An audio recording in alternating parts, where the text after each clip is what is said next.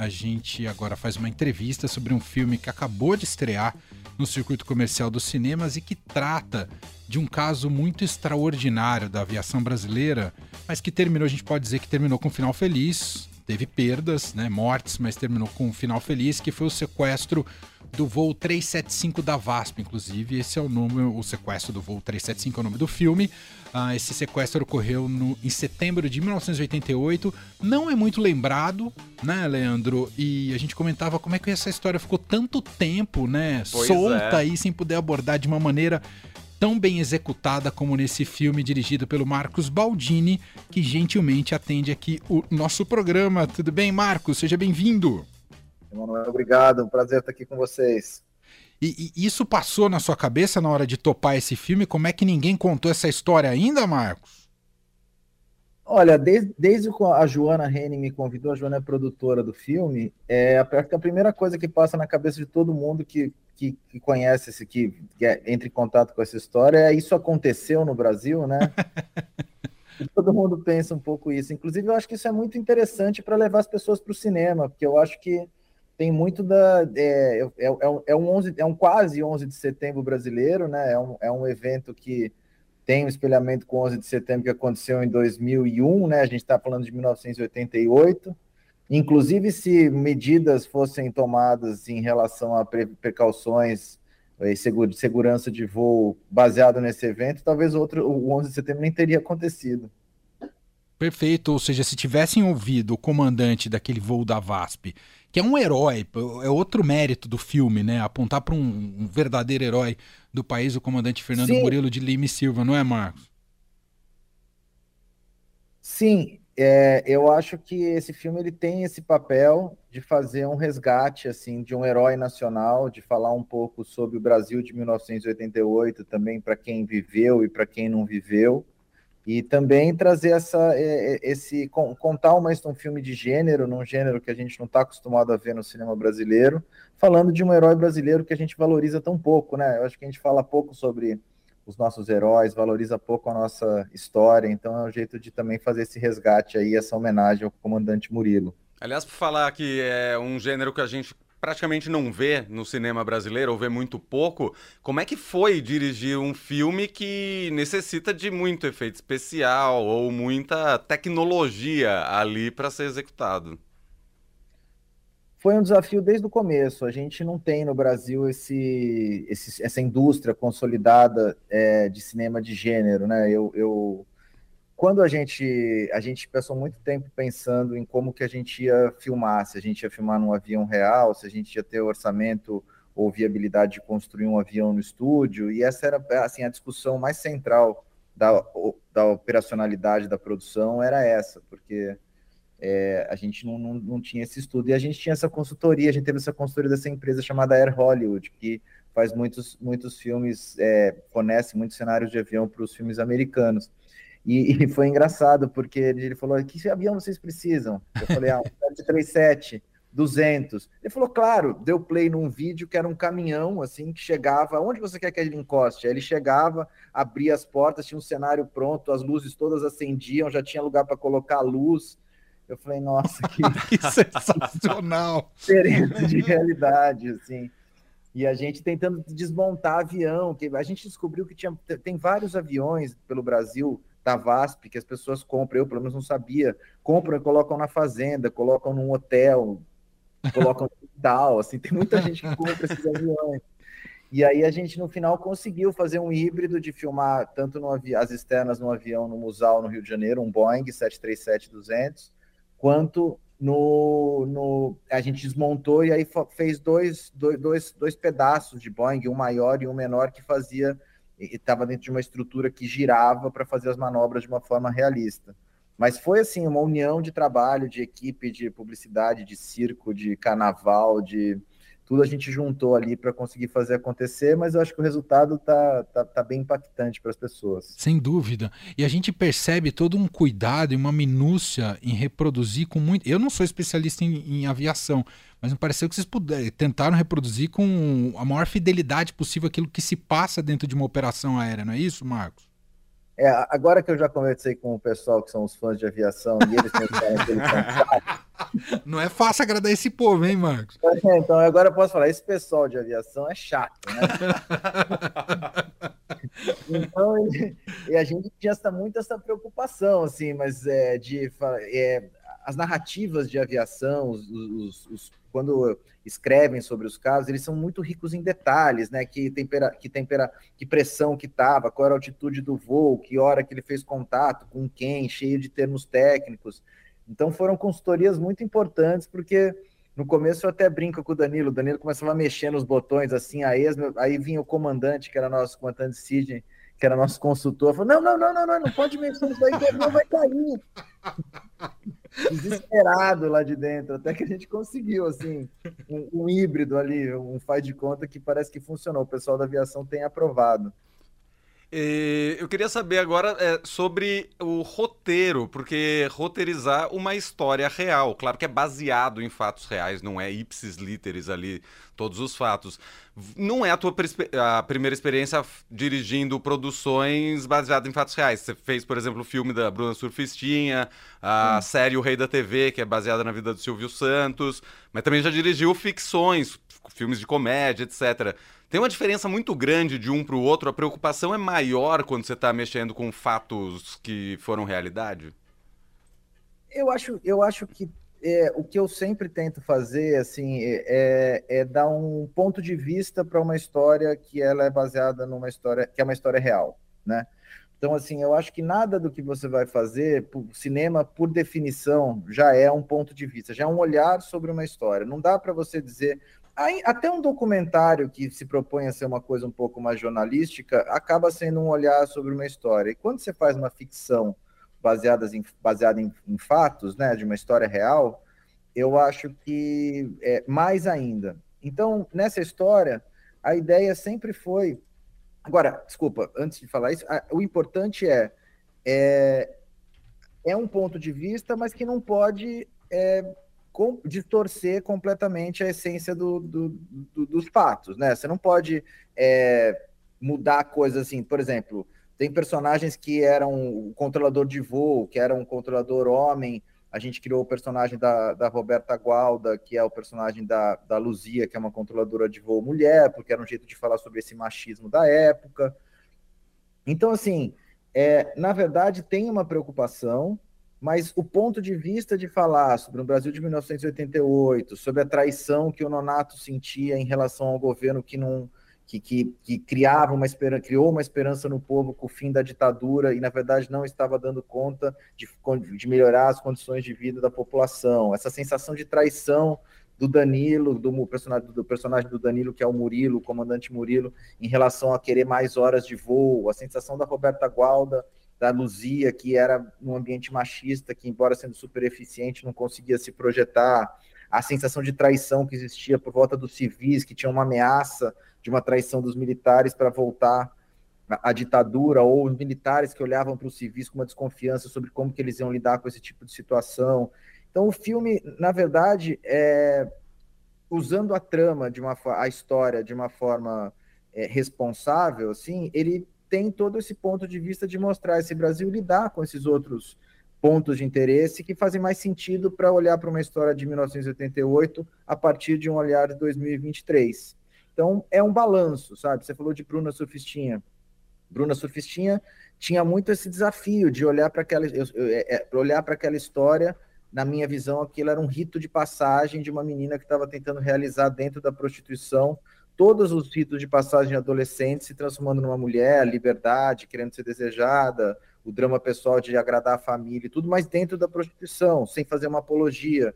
Então sempre é um ponto de vista, mas sem você distorcer é, essências da história que eu considero como pilares. E, e você está falando de gêneros diferentes, né? Bruna Surfistinha, o sequestro do voo 375. Uh, eh, você dirigiu também uma quase dupla, por exemplo, que é comédia. Como que é o set de filmagem para uns gêneros diferentes? É o clima é diferente também, sei lá, de dirigir uma comédia e um filme mais tenso como esse? Acho que sim, porque na verdade é, geralmente a história que você está contando ela influencia é, no todo, assim, influencia no clima e, e, eu mesmo eu, eu digo assim quando eu estou dirigindo, até o jeito de eu falar ação para uma cena, ele é diferente numa comédia ou numa cena mais relaxada, de uma cena mais tensa, de uma cena mais dramática, né? Eu não vou gritar uma ação alto numa cena que é intimista.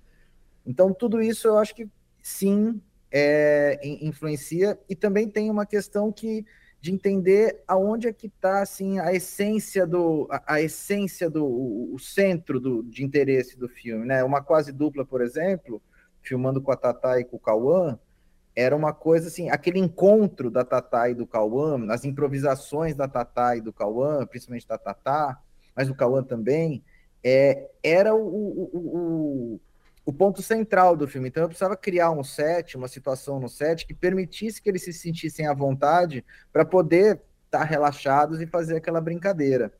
No, no sequestro já é uma, uma coisa bem diferente, porque é um filme muito detalhista, de técnica, né? As, as, as mensagens são todas de rádio, é, as mensagens, muitas conversas de rádio, onde o, o, o piloto fala com o Sindacta, uma questão técnica de sentir que o balanço do avião está acontecendo, a câmera no jeito certo. Todo esse realismo, ele exigia de muita, ele precisava de muita concentração no set. Então, é um set mais focado, mais específico, mais tenso, como a própria situação é. Ah, eu queria tirar muito essa dúvida, mas se for spoiler, você me fala, tá, Marcos? Mas a, a manobra que o, o, piloto faz, que dá uma volta completa em torno do próprio eixo, e, e isso é motivo de polêmica ou ocorreu de fato, no, até como uma maneira de conseguir se livrar do, do sequestra, da arma do sequestrador ali, em Marcos? É, é, é, difícil falar de spoiler num filme que chama O Sequestro do Voo.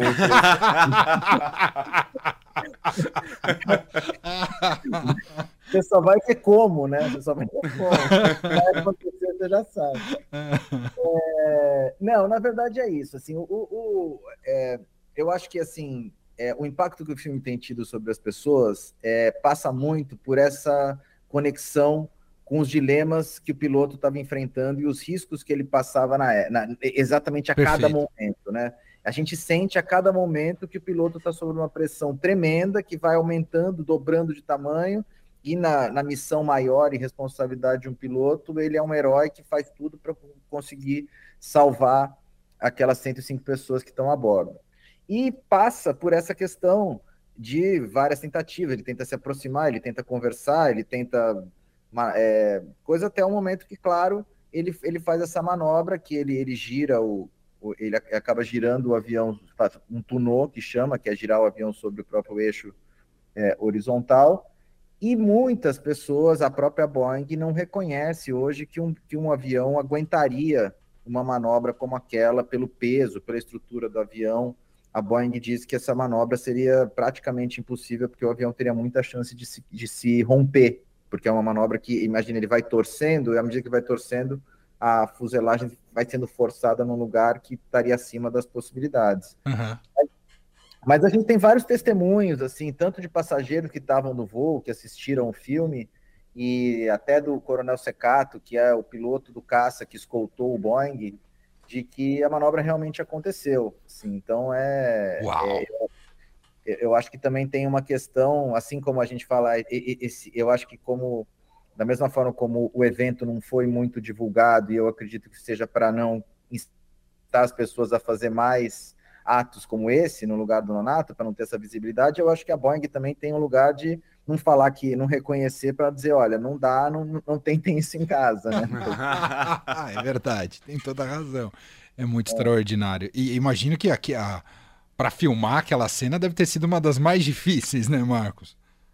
Foi desde o começo, desde o começo, assim, eu tô desde 2018 pensando como é que eu ia filmar aquela cena porque realmente essa estrutura, é, o Pará, que é o nosso maquinista que fez essa traquitana que gira, que girava o avião, o Heblin Júnior, que é o fotógrafo, e depois o Rafael Roncone, que é o diretor de arte, isso foi, é, inclusive a Joana também, foi um estudos e estudos para girar, depois giramos com areia, depois giramos com as pessoas, porque era uma, eram, eram cinco toneladas girando numa estrutura de aço, que girava, e se a gente não girasse, a gente não ia ter o realismo que a gente teve nas cenas. Então foi uma foi uma operação assim que a hora que comia, e as pessoas até questionavam, ah, por que você não vira a câmera? Gira a câmera, né? Então, gente, não é assim que funciona. Aí a hora que girou, todo mundo entendeu. Cara, é, é extraordinário. Vale só por essa cena, já vale o filme inteiro. É, é muito impressionante. É, eu vejo as pessoas, eu, eu, eu, eu já assisti várias vezes o filme, evidentemente, né? Centenas de vezes, e nas sessões agora eu vou, às vezes, entro no cinema só para ver esse momento dessa cena. Eu vejo gente se segurando na cadeira, gente é, é, muito legal, assim, conseguir ver que as pessoas entram na história desse jeito tão lúdico, sabe? Tem um quê de montanha russa, assim, que todo mundo se amarra. É isso mesmo, é isso mesmo. Ô Marcos, queria te ouvir também sobre, você falou, estava falando sobre assumir um ponto de vista. Eu acho muito interessante como vocês conseguem abordar ali o drama que vive o sequestrador do voo, sem romantizar, mas sabendo que ele tinha uma causa também, né? Queria te ouvir um pouco sobre como é que você enxerga é, este sequestrador que toma um avião para matar o Sarney no Palácio do Planalto, que é, parece uma loucura, e é uma loucura de fato, mas queria te ouvir um pouco sobre a visão desse sequestrador eu sempre tive a preocupação é, de ter um roteiro que fosse um roteiro e, por consequência, um filme que falasse sobre esse episódio é, sem é, criar uma sensação do bem e do mal, do assim, dando camadas para esses personagens, né? É, eu acho que o filme, por mais que você, em momento nenhum, fosse a minha intenção, e eu acho que não deveria ser não tem como ser defender a ideia de que o Nonato é, deveria conseguir ou, ou, ou, justificar isso de alguma forma, que é injustificável um ato hediondo como ele fez, isso não impede da gente falar sobre o personagem, não só dele, mas os outros também, mas falando especificamente do Nonato, mostrando as camadas que ele tem, ou seja, um cara que estava lá, que era completamente inexperiente, que se sentia traído, que também tinha uma filha, que é, tinha um lugar ali de se sentir um pouco deslocado no, no, avião, que flertava com a ideia de será que eu vou, será que eu não vou? Eu acho que o Jorge Paz, que é o ator que faz o, o Nonato, fez isso muito bem, né? A gente tenta abrir dentro dessa narrativa de ser um thriller de suspense, mas abrir alguns momentos para conseguir falar um pouco mais sobre esse lado humano é, dos personagens. Eu acho que em especial do, do, do Nonato, porque o Nonato é esse, esse é, esse, o, Danilo, a gente, o Murilo, a gente torce por ele naturalmente, mas o Nonato a gente fica, assim, em algum momento a gente fala, como é que ele se meteu nessa, né? Então, Exato. gerar esse tipo de sentimento sem justificar era um desafio muito grande, assim. E o, a, melhor, a melhor coisa, assim, a, a melhor feedback que eu tive sobre esse assunto foi quando a Wendy, que é a Wendy Evangelista, que é filha do, do Salvador Evangelista, que é o copiloto do voo, que foi morto, ele ela disse, eu tinha muito medo, ela saindo de uma sessão emocionada, falei, ela falou para mim, pois eu tinha tanto medo de vocês é, humanizarem demais o, o assassino do meu pai, mas eu achei que o, que aconteceu, o jeito que vocês fizeram foi num limite perfeito, assim. Isso foi um momento que eu fiquei tranquilo, eu falei, nossa, que, que bom te ouvir, Andy, porque realmente era um perigo, né? Você, é, nesse lugar do ponto de vista, facilmente você coloca um drama ali de forma a parecer que você está defendendo de alguma forma um cara que fez uma coisa que é indefensável. Exato. Mas, então é isso, é esse limite entre essa corda bamba, entre você mostrar camadas, mas não defender o indefensável, sabe? E aquelas coisas, né, de tragédias que se acumulam no Brasil, porque esse sequestrador é, foi preso, foi levado para o hospital, mas morreu no hospital e a gente não sabe ao certo, porque a, a, o que se explicou da morte dele não tem a ver com eventuais tiros que ele tomou, não é isso, Marcos? É, essas condições da morte do Nonato são condições estranhas, porque primeiro quem emitiu o atestado de óbito dele foi o Badam Palhares. E para quem não conhece, o Badam Palhares era aquele legista que emitiu vários atestados de óbito, vários laudos duvidosos no, nos anos 90, eu acho que no PC Farias, teve um monte de coisa. Sim. Então, falava o nome Badam Palhares, já é uma coisa que todo mundo levanta assim uma, uma atenção redobrada. E segundo, é, o atestado de óbito foi, foi emitido com a, com a causa morte de anemia falciforme, que é uma doença congênita, ou seja, que não tem muito a ver com os ferimentos que ele teve, sabe? Então foram, assim, eu, eu, eu falo isso, eu não tenho nenhuma nenhuma informação sim, de sim. nada que tenha acontecido, eu realmente não É, sei. aham. Mas, que, mas, mas que esse atestado de óbito foi estranho, foi. É, não, eu digo isso porque a gente não teve oportunidade de poder depois ouvir, é, ter terminado o sequestro, que ele pudesse ser julgado e ouvir o depoimento do porquê, do- Uhum. ou outros porquês, porque ele sequestrou aquele avião, se ele tinha conversado com alguém, se ele tinha uma estrutura para poder realizar aquele sequestro, só foi um gesto tresloucado dele, um desespero, um ato de desespero. Tudo isso a gente fala, puxa, o Brasil, até nisso a gente não tem capacidade de poder ir até o fundo na, na, na história. Ah, É, é verdade. Eu, eu, as informações que eu tenho, assim, de bastidores, assim, é que pelo que to- todo mundo me fala, inclusive o Constâncio, que é o pesquisador que começou esse projeto, que ia fazer um documentário sobre essa história, e depois a Joana, que é a produtora da Estúdio Scalate, resolveu fazer um filme de ficção, é que realmente o Nonato teve um acesso de fúria, uma coisa assim descontrolada e tomou uma atitude, agiu sozinho, não, não sabia, e ninguém entende, mesmo as pessoas que conheciam o Nonato antes, os poucos que eu, que eu tive informação, diziam que ele era uma pessoa que, que não tinha tido esse tipo de, de atitude antes, não era uma pessoa que vinha problemática e tal, que foi realmente uma tomada de, de, de fúria. E, e, e eu, inclusive, essa questão da traição é uma questão que eu, eu trouxe para o filme um pouco por causa disso, porque eu acho que a traição, ela tem, tem uma coisa que diz que todos os crimes de faca, é, é muito comum que os, que os crimes de arma branca sejam crimes de traição, porque a traição, ela, ela, ela, ela o crime de arma branca ele precisa de uma força muito grande para você fazer o movimento da faca, ele tem que ser um impulso muito forte, e esse impulso de raiva, ele tem muito a ver com crime passional.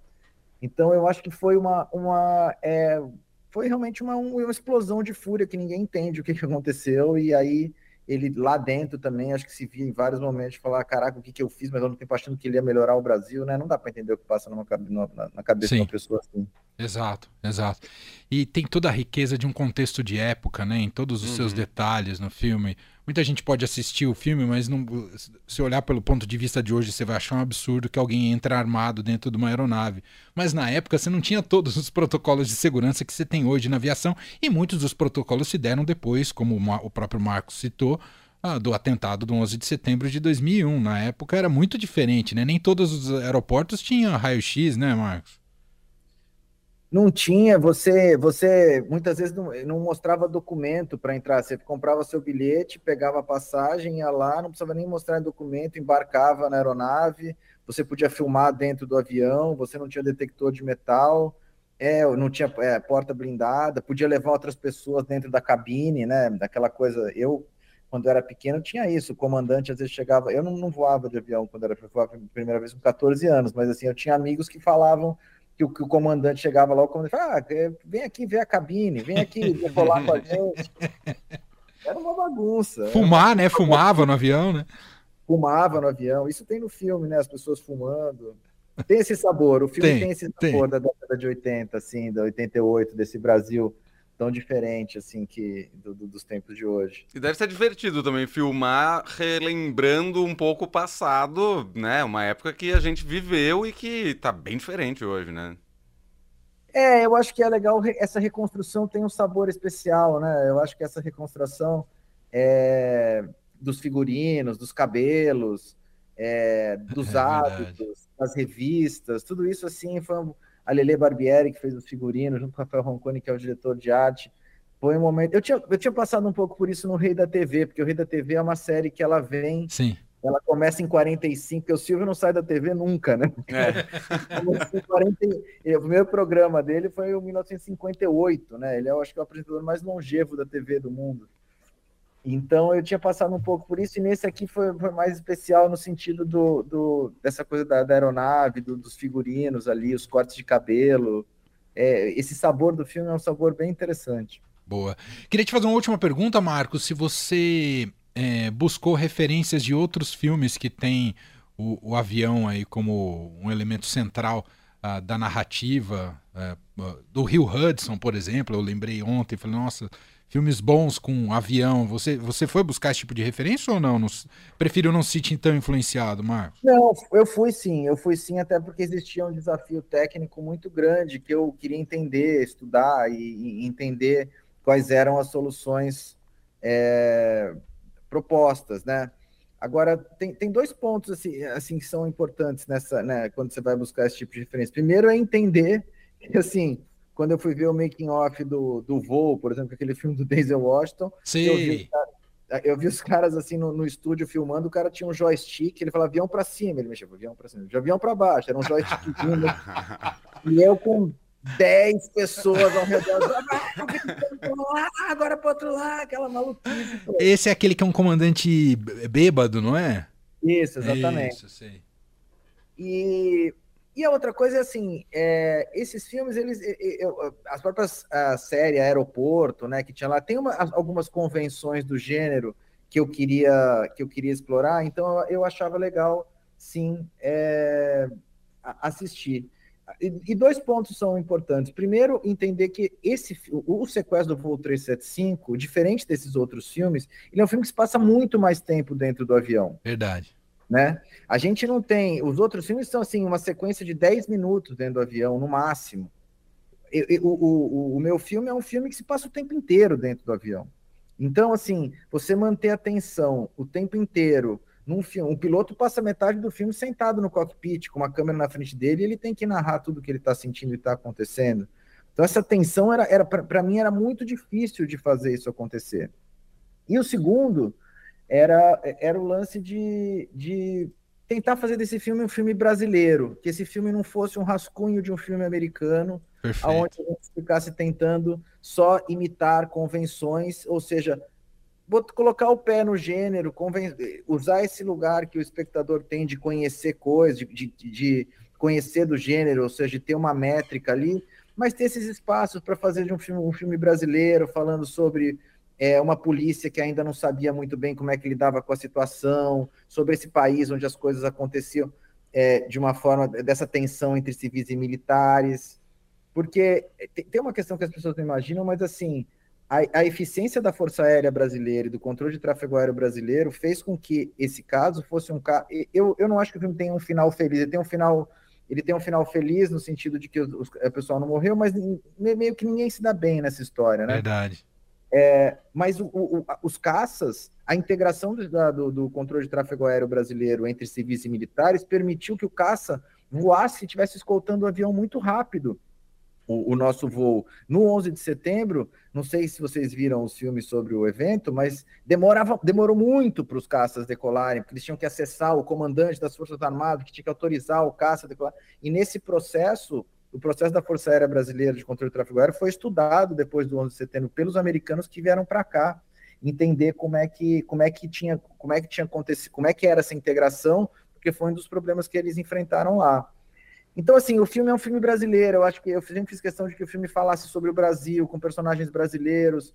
Então, mesmo tendo assistido e tendo essas convenções de gênero que eu acho que fazem parte, que a gente tivesse espaço para falar sobre um, um, uma história brasileira e, e, com, uma, com, uma, com uma voz brasileira, assim, com sabor brasileiro, para não parecer que a gente só estava fazendo um rascunho de, de algo que a gente já viu nos Estados Unidos. Perfeito, sensacional.